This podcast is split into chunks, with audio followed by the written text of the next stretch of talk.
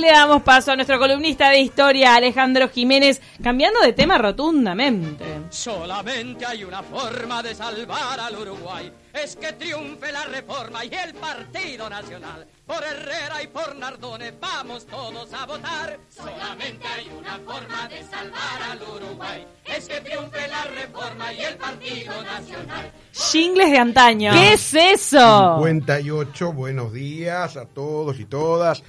Eh, el año 58 eh, tiene que ver con más, además con uno de los personajes que, del, de que vamos a hablar hoy.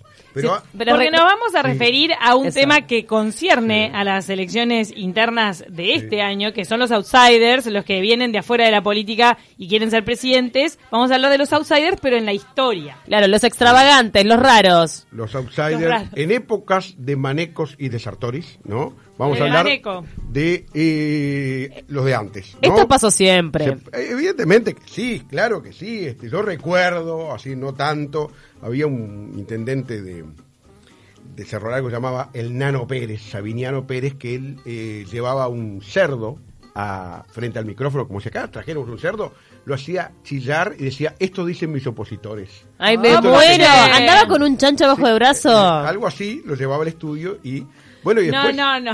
Muy Qué fuerte. peleado. ¿Cómo se llamaba ese hombre? Sabiniano Pérez, Nano Pérez, el famoso Nano Pérez. Nano que fue Pérez con el chancho. Pero si lo invitabas, te comías un problema que cayera con un fue chancho. en la década del 50, por ahí. Y eh, ya más en nuestro tiempo, en los 80, fue el intendente de Rocha después de la salida de la dictadura, un señor que se llamaba Adauto Puñales, que tenía, eh, por ejemplo, en un Adauto. discur- llegó a decir en un discurso que el comunismo era un monstruo que con sus testículos quería agarrar el mundo. Ah. Eran sus tentáculos. ¿Cómo pudiera, no? Con los O sea, testículos. este, o sea, y era, bueno, obviamente que era desopilante los discursos y llegó a ser intendente de Rocha, ¿no? Mirá, me muero. increíble. Este, bueno, después otras, otra, otra Qué serie de pintoresco. disparates. Pero vamos a hablar ahora de algunos ¿no? que eh, tuvieron una gran trascendencia. Y quizás el más conocido por nuestros mayores sea el señor Domingo Tortorelli. ¿no? Tortorelli, mira vos. Tortorelli, eh, Apareció en, estas en esta campaña, en esta apareció campaña, Tortorelli. Porque, claro, siempre dos por tres aparece porque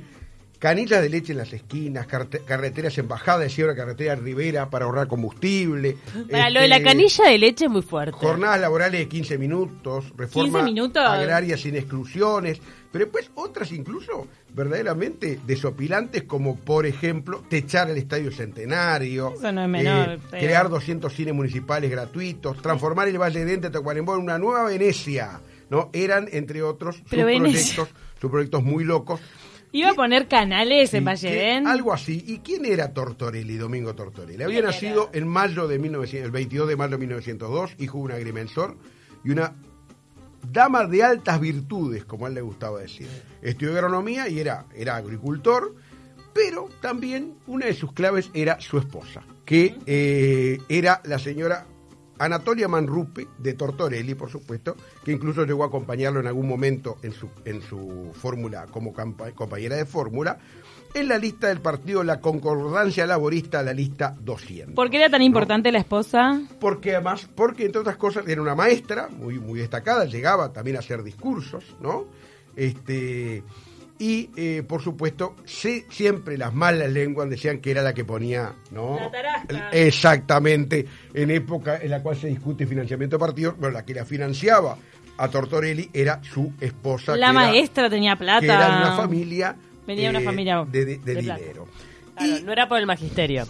Exactamente. Y bueno, eh, Tortorelli fue candidato en tres elecciones, ¿no? La del 42, la del 46 y la del 50. ¿Y alguien lo votaba? Mirá, como para tener idea, en la última lo votaron 38 personas, ¿no? Bueno, o sea, está. y eran así... eh, Era como la bizarreada del momento. Exactamente, pero por otro lado, lo más desopilante de esto era que, y ahí ya entra eh, un poco lo que es este eh, el personaje, se, se hacía llamar el paladín de los desheredados, el gran orador de la verdad, el candidato del pueblo, el salvador de la patria, todo eso se, se- él se autoproclamaba. ¿no? Salvador de la patria. Y, y bueno, y sin ninguna duda, una de las cosas más increíbles es que su casa, y ahí hay una foto que yo subí, acá está, en 18 y Juan Polié, acá Ah. está, ¿no? Era el lugar en donde él salía, tenía un micrófono incluso, ¿no?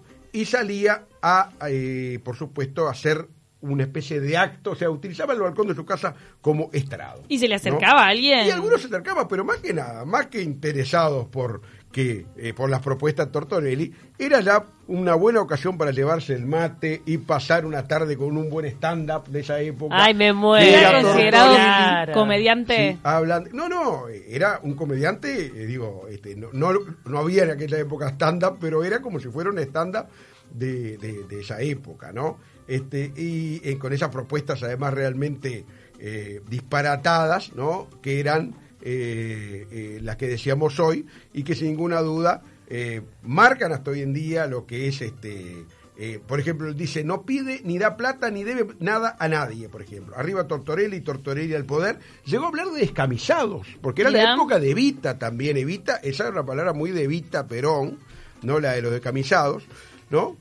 Y entre, los, entre esas, esa locura que tenía este hombre, él decía que los demás partidos lo estaban buscando, ¿no? Decían, sí, este, eh, bueno, proponía, entre otras cosas, eh, eh, matrimonio obligatorio de, de todos los uruguayos a los 25 años. Ah, pará, ¿no? ¿y si no tenés candidato? vos, ah, eso era ¿Por lo que él proponía. ¿Qué Bueno, quería? pues por supuesto, cosas más terrenales como bajar a la mitad el precio de la hierba, el azúcar y por supuesto el vino también. El vino. Ah. Pero lo más increíble es que que nunca falte. él decía que había este eh, era él decía que los demás partidos varios partidos lo habían tentado por ejemplo que lo andaban buscando él hablaba e incluso llegó a decir que en algún momento que Luis Valle no Eh, acusó al presidente Luis Valleverres no en el 50 este, que por aquí pasó el- auto número uno, que es el auto del presidente, Claro. dio dos vueltas por delante de mi casa y no me pude fijar que alguien que estaba dentro del automóvil tomaba apuntes con una libretita de lo que yo decía. O sea, me están robando las ideas, llegó a acusar. Y por supuesto decir que los vallistas andan como locos detrás mío, los socialistas se agarran de que tenemos afinidades y me ofrecieron ser diputado, la Unión Cívica también, los comunistas, o sea, dentro de ese delirio eh, Tortorelli tenía un poco eh, ese ego muy inflado, que por supuesto no se correspondía en las urnas. Nunca sacó más de 50 mil, eh, perdón, 50 mil, 50 votos. Más, que Más de 50.000, 50 votos, Más de 50 escuchame. votos. En- la gente no Mira, se lo hoy en sería, en esta época sería un gran estandapero o un influencer. Sin, sin ninguna duda. sería- Algún reito sacaría. Pero recordemos que Talvi me dio la sensación que citó a Tortorelli o sí. citó como una de las propuestas de Tortorelli para burlarse y para denunciar a Sartori. Es bastante común en nuestro país que cuando hay alguna propuesta disparatada se caiga en me recuerda a Tortorelli. Tortorelli. Vamos a ir a otro de esos, de esos, de estos outsiders, ¿no? Y es eh, alguien que llegó a ser, incluso, a ocupar la primera magistratura del país cuando no había presidencia, sino que era el Consejo Nacional de Gobierno. Los presidentes era un colegiado y el presidente estaba un año solo en funciones. Y es Benito Nardone. Es ¿no? verdad, Nardone. Tiene su calle ahí tiene en su Punta calle Carreta. en Punta Carreta. Sí. Tortorelli Y no tiene calle. Toma, toma, no, no creo que. chi- Chicotazo, como se decía. Ahí en, la, porque- en, en Polié tendría que ponerle. Eh, va. pero vivía. no, no, sí, Digo, chicotazo. Embajada tiene ¿Cómo que se le dice? Está buena. Ay, vamos a hablar con María Emilia Pérez Santarcieni y le pasamos todos estos, estos piques. Todas estas ideas. Eh, eh, el chicotazo tenía que ver con el golpe del rebenque, porque chicotazo era de origen italiano, hijo de inmigrantes italianos garibaldinos, ¿no? Anarquista en su juventud, luego va a pasar, va a ser, este, eh, va a escribir en el día y es periodista, o sea que ustedes todavía pueden. Opa, eh, del podemos- periodismo saltó. Viste incluso- que hay muchos, hay muchos está. periodistas que se van a la política después. Este tuvo la buena idea de este, eh, unirse con eh, el señor Domingo Bordaberry, padre de Juan María y abuelo de Pedro Bordaberry. ¿Sabes ¿no? que yo no sabía Sí. que tenían abuelo también en la política? Ahí está. ¿Y qué Domingo, Bordaberry, Bordaberry? este, era más que nada, o sea, eh, uno de los fundadores, tenía que ver con la asociación, la Federación Rural, porque los Bordaberry sabemos que son gente de, De campo. de campo. Y Nardone eh, se prende un poco a Bordaberry y empieza a editar un periódico que se llamaba Diario Rural y llega a la radio. Y ahí está su gran lanzamiento hacia la política, porque en tres boletines diarios comenta el mercado de compra y venta de lanas, aconseja a los productores, o sea, llega, empieza a llegar por medio de las ondas de radio rural a, eh, lo que puede decirse, eh, esa clase media-baja del de, eh, el campo. ¿En qué ¿no? departamento arranca Chicotazo? Yo no, no, no, re- no recuerdo, ese es más que nada el interior, o sea, es toda una... este, Claro, él empieza en el interior. El interior, chacareros, agricultores, pequeños ganaderos, peón rurales, peón rurales, lo escuchan, ¿no? Con un lenguaje muy, muy, muy especial y con la ayuda de la radio Espica. La Espica, que era esa radio portátil a transistores que había tenido un gran boom después de la guerra. O sea, la Espica explican, explica en gran manera ¿no? Eh, este fenómeno de, de, de Nardone. ¿no? Un modelo de radio, Sí. porque que sea una radio independiente, que no tenés que estar al lado, te la puedes Ahí llevar. está. Hacía que de repente podías estar en el tractor el gaucho con ah, el en- aspica. con la espica con, con las pilas escuchando no este él hablaba de botudos que, que era la verdadera clase trabajadora y los galerudos que eran los dueños de las estancias. O sea eh, eh, eh, generaba lo que llamaba los cabildos abiertos, o sea, eso era un típico sello artiguista, él tenía una matriz artiguista. El movimiento de él se llamaba Liga Federal de Acción Ruralista, ¿no? Por ejemplo, y los cabildos abiertos eran verdaderamente lugares en donde los trabajadores del campo iban a este, opinar de los distintos temas, ¿no? Eh, por supuesto que siempre está al lado oscuro, se le vinculaba, por supuesto, se, se decía que tenía simpatías con el, por ejemplo, con el fascismo, ¿no? Ah. Este, gran anticomunista también, y eh, vamos a ver que llega, o sea, a- hace una alianza en el año 1956 con Herrera, con Luis Alberto Herrera, eh, y en ese herrero ruralismo este, logra llegar a ser a ese movimiento, gana las elecciones dentro del Partido Nacional, después de casi un siglo, el Partido Nacional en noviembre del 58 gana la elección, y Nardón es el segundo de esos, de esos en ese eh, sistema, se podía estar solo un año en la presidencia, llega a ser incluso, no presidente de la República, pero sí presidente del Consejo Nacional de Gobierno. Este, Le fue este, bien. este, por supuesto, de periodismo, este, ni que hablar que saltó a una responsabilidad de gobierno este, que hace que hoy tenga una calle, evidentemente. Sí. Muere joven, muere de 57 años nada más en 1964, ¿no? Y deja evidentemente ese eh, un sello que es haber utilizado un medio como el de la radio para llegar a ser este uno de esos personajes eh, que sin duda outsider, este no tenía nada que ver, e incluso en Era un loco de campo. loco- era- ni siquiera de campo, era de ciudad, pero le hablaba al campo. Él se toma Una, una estrategia de la masita. exactamente, vos fíjate por Pues ejemplo, le hablaba al campo y consiguió el medio de comunicación para hablarle al campo. El lenguaje, por ejemplo, él decía, hablaba de Luis Valle y de la lista 15 del Partido Colorado, decía los, los comunistas chapa 15, por ejemplo, decía. Y por ejemplo decía, cuando le- algún día le preguntaron este em, si iba a ser política, ¿no? Y él dijo, este sin el acomodo no hay comité ni partido ni nada y le preguntaron ¿usted va a intervenir? no, dijo nunca verán mi nombre porque hablaba así, hablaba con los gauchos en ninguna lista, por supuesto eso después, eso fue en el año 49 10 años después integró una lista y llegó a ser incluso presidente del Consejo Nacional de Gobierno Llegó a algo, no como Tortorelli. Eh, No, ahí está, Nardone Tortorelli. es alguien dentro del sistema que llega evidentemente a, una gran responsabilidad y el último sí Bueno, para, para, a este lo conocimos no, no, nosotras. vamos a llorar varios, Ese es de nuestra generación. Porque además es un alguien que hizo una burla, una sátira de una candidatura que no, obviamente, no fue candidato, por más que aparecieron en el año Listas. 89 listas de el famoso Pinchinati. Y ahora vamos a cantar. también tiene Na, na. Pinchinati también tiene fe. De pueblo. Pinchinati trepa, yo lo votaré. Estaba bien hecho el jingle. ¿eh? Yo por lo menos me acuerdo, en el año 89 aparece la figura de Pinchinati representada por el inolvidable Ricardo Espalter este, y crea un candidato a presidente que obviamente es un candidato Cómico de de... ficción, que no Sí. existe, era el, el candidato del claro, que nunca se del- presentó, obviamente, aclarémoslo. Del Partido Unificado Tradicional, PUT, ¿no? Lista 777.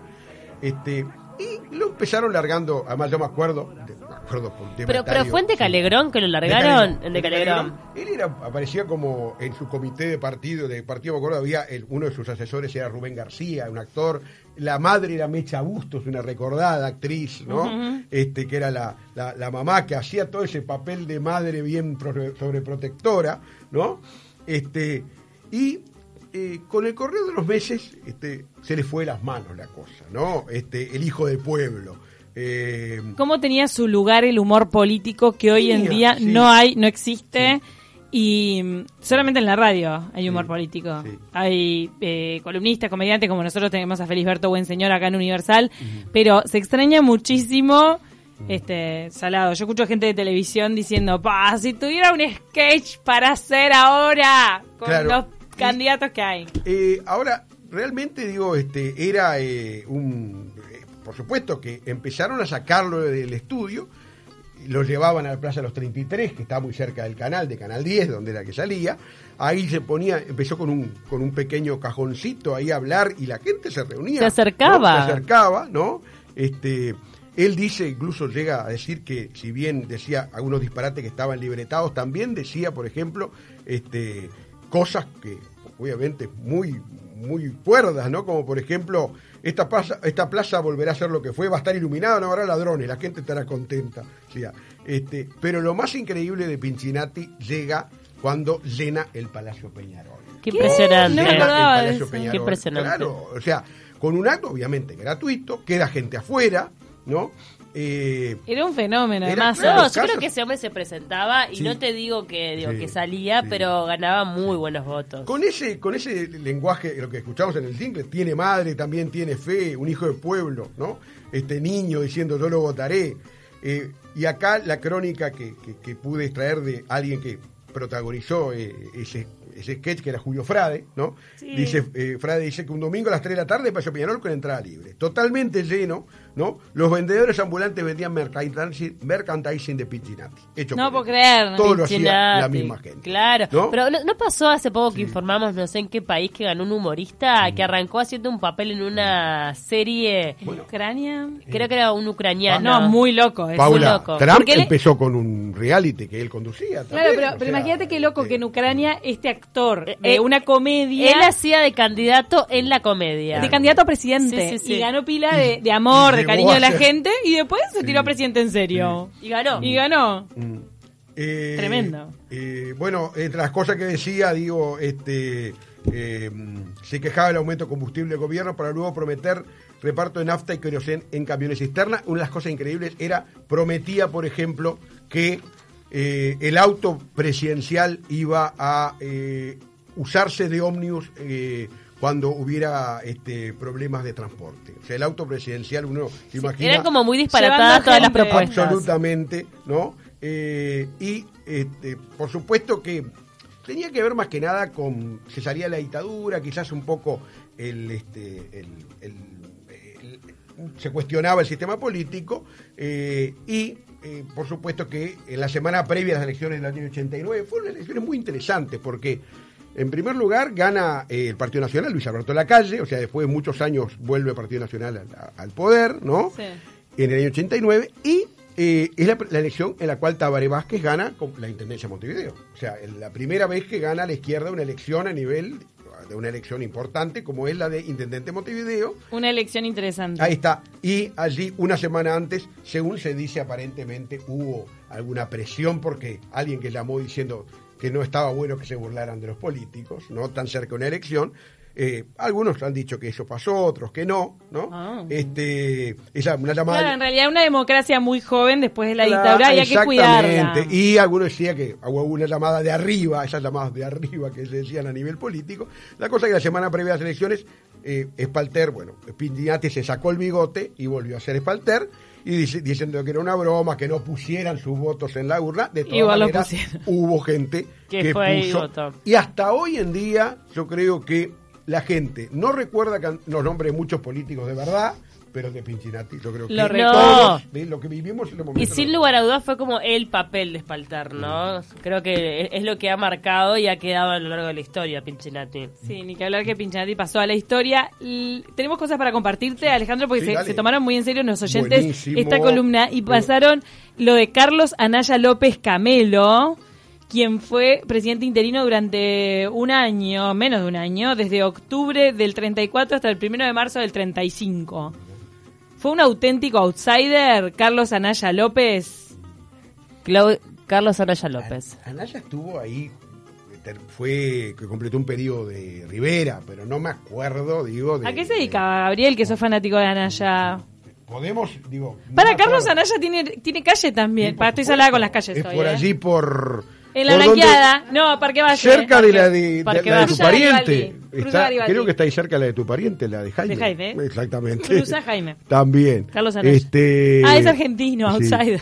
Eh, hay muchos casos, Camilo. por supuesto, digo, pero vamos, si vamos a decir outsider, tenemos por ejemplo Canesa, el sobreviviente de los Andes, en el año Quiso ser presidente. quiso largó un partido en el año 94. Ay, no me acordaba de eso. Sí, Partido Azul. No me acordaba. Roberto Canesa eh, cosechó 1645 votos, fue Taliche, por ejemplo, Robo- Ay, Taliche. también llegó a ser candidato del Partido Verde Ecoecologista. O sea, ha habido gente, ha habido outsiders.